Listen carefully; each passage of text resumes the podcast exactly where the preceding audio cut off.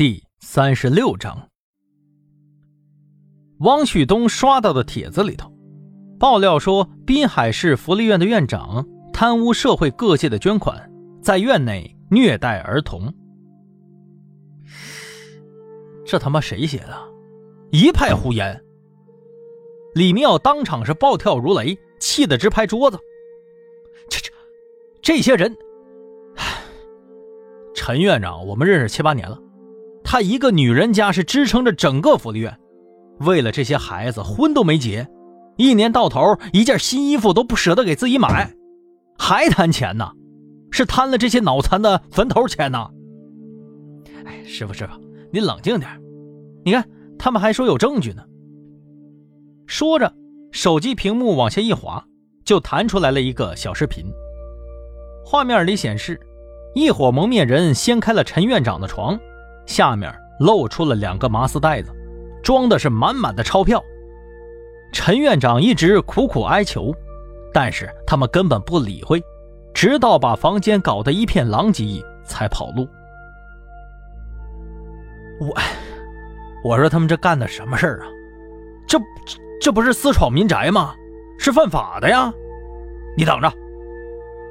李明耀彻底怒了，立刻打电话给郝和平。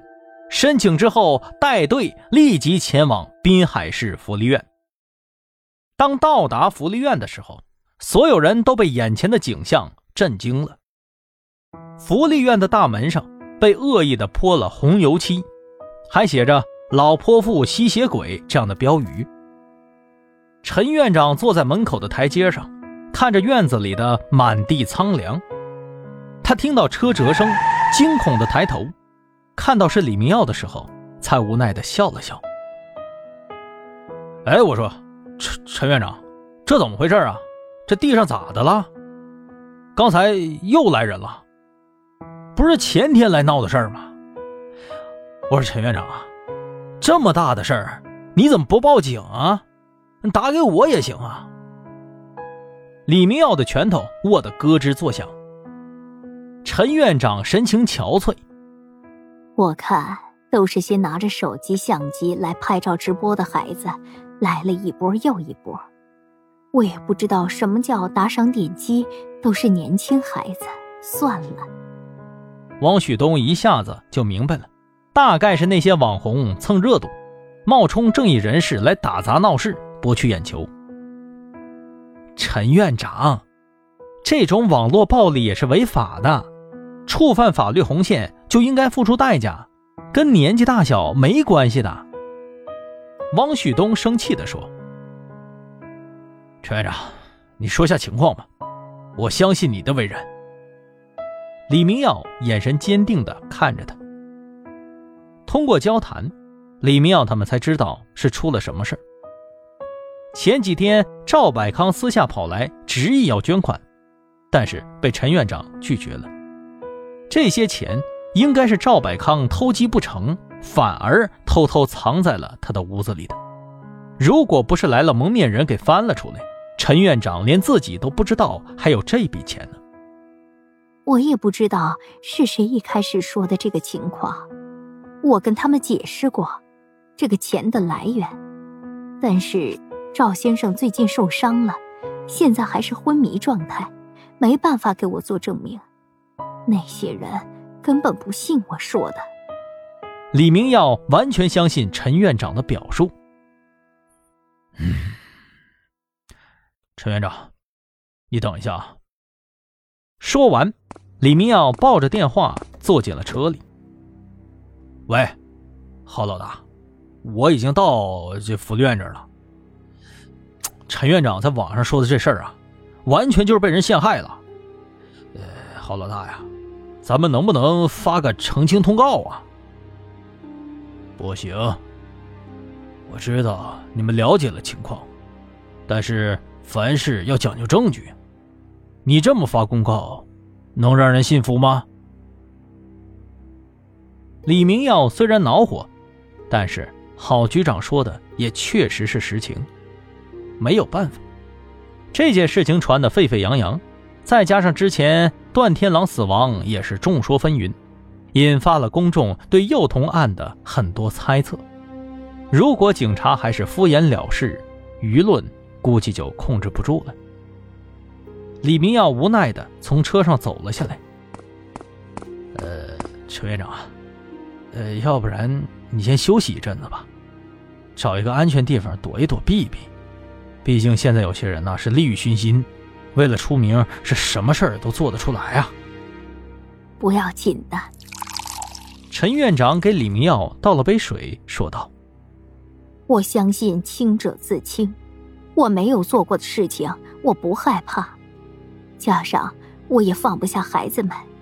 今天也不早了，李队长，你们先回去忙吧，真的没关系。”滨海市医科大学，学生们即将迎来寒假，一星忙得有些头大。突然，他桌面上的办公电话响了起来。喂，易教授，我是烧发室老王。呃，你有封邮件，好多天没来拿了，是不要了？啊？邮件？易星愣住了，自己最近也没买东西啊，而且就算买了，一般也会寄到家里呀。啊，呃，好啊，呃，王师傅。那个，等一下，我叫个学生去拿一下啊，麻烦了啊。很快，一个学生帮他把邮件给拿了回来，是一封小小的信件，封面干干净净，只打印了一星的名字，没有邮编，没有寄件人，也没有物流公司，应该是某个人故意放在这里的。一星思考了一下，放下了手头的工作。掏出一副手套戴上了，在这个关键的时期，也许这封信就会成为关键的证物。易星小心翼翼地打开了信封，里面只放了几张照片。照片里全是一个穿着红衣服的小女孩，背着小熊书包蹦蹦跳跳的。但是每张照片，小孩都没有正脸，角度看上去更像是偷拍的。易老师，是不是什么人记错了呀？有学生好奇的问道。易星摇了摇头，他知道这件红色的连衣裙已经出现了太多次了。易星又拿起了电话，拨通了收发室。喂，老王，哎，我是易星。我的这个邮件是什么时候送过来的？谁送的呀？啊啊，易教授。